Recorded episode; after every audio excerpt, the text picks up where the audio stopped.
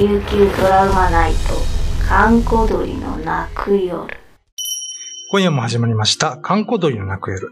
えー、作家の小原武史と、よ FEC 山城智次と、ゴリラコーポレーション瀬名祐介です。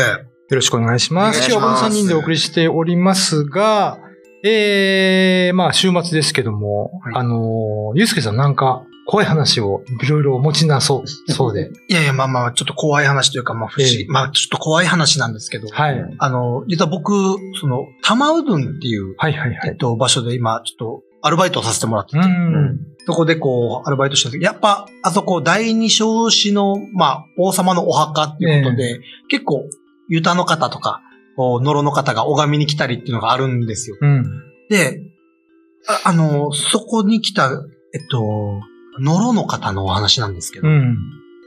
スッと来て身長が190センチぐらいで、ででかいね。男性の方なんですけど、うん。えっと、おねえ言葉を喋りながら、うんおあの、わんねうちなんちゅよって言いながら、その、アメリカ生まれらしいんですけど、本人よく。うんまあハーフ、ハーフって言ってたんですけど、ワンにうちなんちゅうだからよ、小、小家のワンね、あの、松江だから拝みに来たよって言って、で、みんな、あの、小家の松江だからって一緒に来た方が3人いたんですけど、ええ。その方が、えっと、中国出身のおばちゃんと、うん台湾出身のおじさんがいて、うんみんな、小家の松江だから。拝もうねって言って言って、で、あそこ、妖拝所って言って拝みするところがあるんですけど、うん。ここじゃないって言って、なんかちょっと違うところ、ほん、い岩があるんですけど、そこ岩に向かって、ええ。その、拝みをしてたんですけど、その拝み方っていうのが、おろします。おろします。ん中禅。ちょっとちょっと、なんじゃそれ。ん北禅。なんとかなんとかなんとかってずっとこの感じで拝んでる。ラ、ラップ？なんか、そうですね。あの、いや、やゆうすけ途中からお前ネタ入れたぜ。それ、ゴリラコープションのネタでしょ？違うの？ほんこう本当にこれ実話なんですよ。あマジで？だから僕も初めてこのユタの方が拝んでるのを間近で見たんで、あ。うんユタの方ってこんな感じで拝みするんだなと思って、なんか勉強になりましたや、勉ね。強になりましたね、じゃない。はい。これなんかラップが入ってなかった、今。ろ、はい、ん？中禅。なんぜん。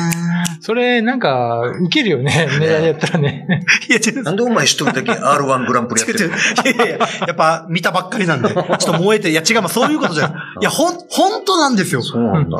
ち、ちなみにね、はい。串川市市っていう、まあ、市町村市の第三課の民話編に、はい。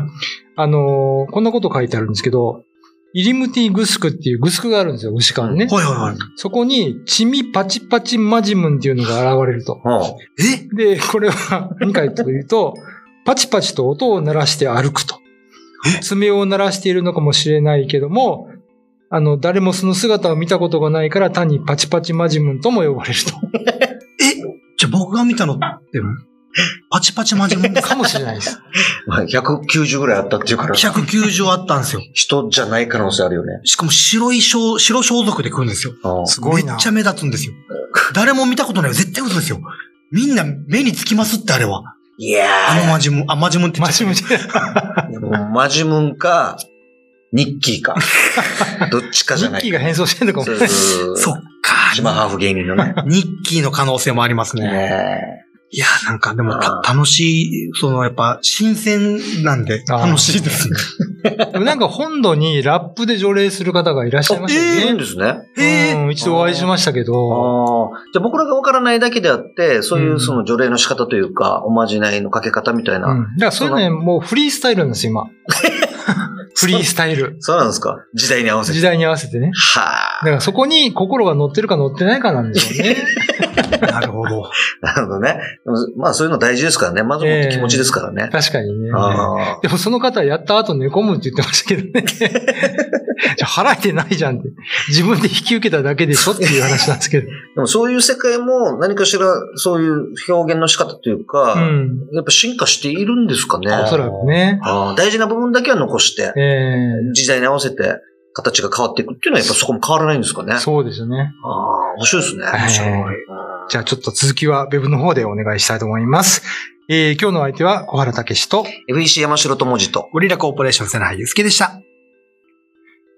まあいろんなやり方があっていいと思うんですけどね。そうですよね。うん普通に方言でね、うんなんちゃらがなし、なんちゃらがなしってやる人は、まあオーソドックスでいいんですけど、うん。これ面白いですね。そうじゃあ僕は初めて見たんで本当に斬新でしたね。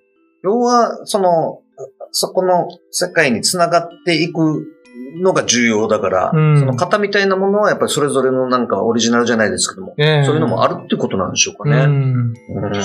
僕のね、知り合いのね、知り合いでもないけど、あの、ユタさんで、市内をいつも持ってる方がいて、なんか侍の子孫なんですって。昔武士だったから。うん。で、いつも、本当は、あの、小刀を持ちたいんだけど、銃刀法違反で捕まるから、あ。市内、えー市内も捕まるんですよね、本当はね。あ、あ、そうなんですね。持ってたらね。あ、そうなんですね。あ。なんか入れないと。といけないとかでしたっけ？入れ物に。うんそうそうそうそええう。あれをいつも車に積んでて、えで、やってたんだけえど、なんかある時、うん。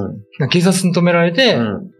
なんか、いろいろ言われてう、で、正直に喋ったんですって、うん私はユタで、はい。これでお払いをしてると。うんうんあんたは剣道の人じゃないんだねって言って、全く関係ありませんって言ったら、ちょっと、あの、没収されかけそうになあ、そうなんですか？ええええ最近何やってるかって言ったら、本当にあの、スポーツチャンバラのあの、ゴムのやつを2つ入れてて、それならいいだろうみたいな。うん。そっか。で、それでも大丈夫ってことなんですよ、お払い的には。わかんないけど、あの、最初ピンクだったんだけど、うん黒く塗って、ちょっとあの、威圧感を出して、実は振るんですよ、こうやって。ええお払いするときに。ああ。でもじゃあやっぱり小原さんが言ってたみたいに、いかにそこに気持ちを込められるかってなると、自分がやっぱりそのやりやすいというか、そうそうそう。気持ちが入っていくそのものを持ってやるっていうことが大事なのかもしれないですね。なんでしょうね。うんそういう、こういう特殊なものを持たないといけないって大変ですもんね。まあ、確かにね。それで言うと、うちのやっぱ事務所もそのコントとかよくやるじゃないですか。うんだからコントでいろんな小道具で、それこそ拳銃の小道具とか。があったりして、うんまあさっきちらっと話してたあの、島ハーフ芸人ニッキーが、うん。その舞台のお笑い米軍基地っていう舞台の役で、ええ。その、米兵役をやるっていうことで、うんこう、うんうん。えっと、拳銃のこの小道具を車に入れてたみたいな。で、帰りに、その、帰ってたら、稽古終わりで帰ってたら、たまたま検問に当たって、ええちょっと車の中見せてくださいって言ったら、この拳銃が出てきて、うん。で、ニッキーもこの顔だから、あお前ちょっと怪しいなってなって、あおおもうちょっと身分証明見せれみたいな全部やって。で、ニッキーも、えー、違うんです、違うんです、違うんですよって言うけど、動揺しても違うんですよしか言えないのがうん、余計怪しあくて、なるほどね。警察がもう本当に署に連行しようとしたときに、うん。あ、あの、僕、あの、あ、あれです、あの、FEC のあの、お笑い米軍基地ですって言ったら、警察が、なんだお前らか行けって 解放してもらったらしいんですけど。それぐらい、あの、お笑い米軍基地っていうネーミングは結構浸透してた知られニッ。キーより浸透してた。浸透してたっていう。怖いね。そう、だから、うかつにコント道具も持ち歩けないなっていうのは、ああ、なるほどね。ちなみにあの、県外の方に言うと、あの、お笑い米軍基地っていうライブがね、毎年あって。そうですね。あの、うちら FEC が主催させてもらってる、あの、舞台なんですけども、はいまあ、これは毎年新作公演をやると、あの、でっかい1000名規模の劇場が必ず満杯になるような、あの、ありがたいことにお客さんたくさん来てくれるような舞台なんですけども、まあ、あの、あれですね、えっと、沖縄にお米軍基地が、あの、あるじゃないですか。あその米軍基地に対して、あの、の、それをそのまま舞台に、えーしているコント劇なんですけども、まあ、別にその、米軍基地がいいとか悪いとかそういうことじゃなくて、まあ、現状ある沖縄のリアルな日常を、あの、まあ、コント的に描いてるっていうような、あものなんですけども、まあ、それが結構、ええあの、浸透して、皆さんに名前は知られてるみたいな はいことですよね。そうですね。はいあのーまあ、あの、風刺ですよね、一種のね。あまあまあそうですね。うん。はい。あの、まあ、沖縄の、あの、一番最重要問題の一つである、その米軍基地問題を、まあ、あの、いいとか悪いとかじゃなくて考えるきっかけになってくれたらいいというような舞台ですねう。ん。はい。うん。結構ね、あの、やっぱ沖縄で生活してると、あの、米軍の人と会いますよね。そうですね。ショッピングモール行ったりそうですね。ねうんまあ僕らこれが日常ですけど、そうそうそう。例えば京都とうかん埼玉の人とかう、ん基地のないところに住んでる人からすると、すごい新鮮なんですよ、やっぱああ、なるほどね。り。一生外人と会わない地域の人もいますしね。か。今コロナだし、こんね。外人の姿なんてもうそっかそっか5、6年見たことないみたいなね。それで言うと確かに沖縄は特殊な場所ではありますよね。コロナでもいますからね。そうですね。うん いますね。うんコロナでも外出てきますからね、彼らはで。かい、でかい犬散歩してます。そうそうそうそうそう。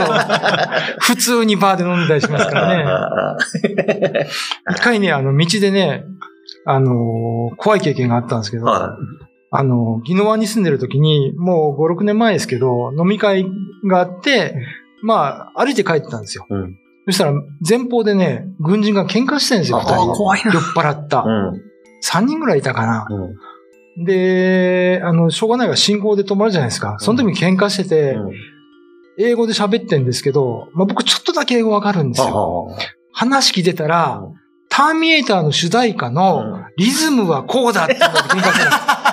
一人がダンダダンダダンダンって、No, no, no, no, you, you wrong! ダダンダダンダダンって二人とも間違ってる。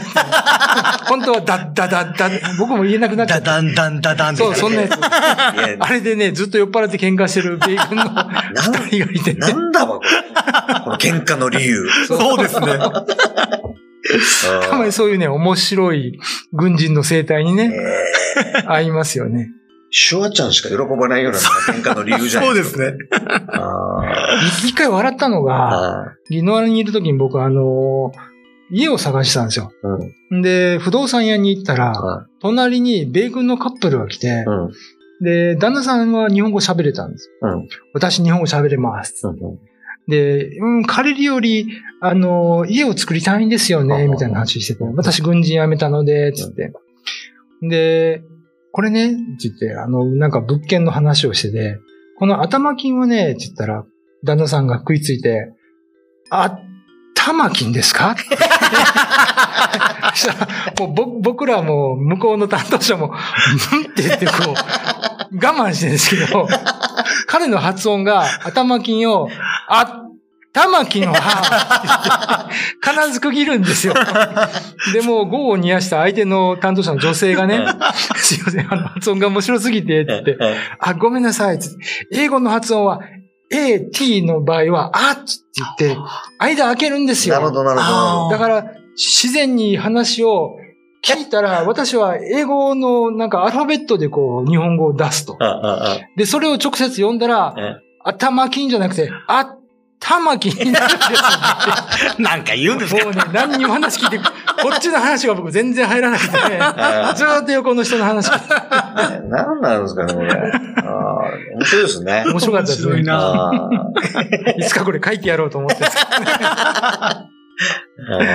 あまあそういうね、あの、軍人の話も、まあいろいろね、ありますすし。まあ、あの、皆さん知らない方はぜひ沖縄来た時にもしうん、お笑い米軍基地やってたら、一回見てほしいと思いますはい。ね。ぜひ、今年も6月に、えーは新作公演ありますので、もしよろしければ、あの、ご覧ください。ぜひぜひ。はい。ということで、今週はね、ずっと、あの、二人に、はい。はい。はい、えー、お話をしていきます。まあ、来週もはい。付き合っていただけると、あありがとうございますはいまだまだありますので、よろしくお願いします。えー、今夜のお相手は、作家の小原武史と、FEC 山城智次と、ゴリラコーポレーション瀬名俳優介でした。あ、玉木。YouTube のチャンネル登録高評価 Twitter のフォローよろしくお願いしますポッドキャストも配信中詳しくは概要欄まで。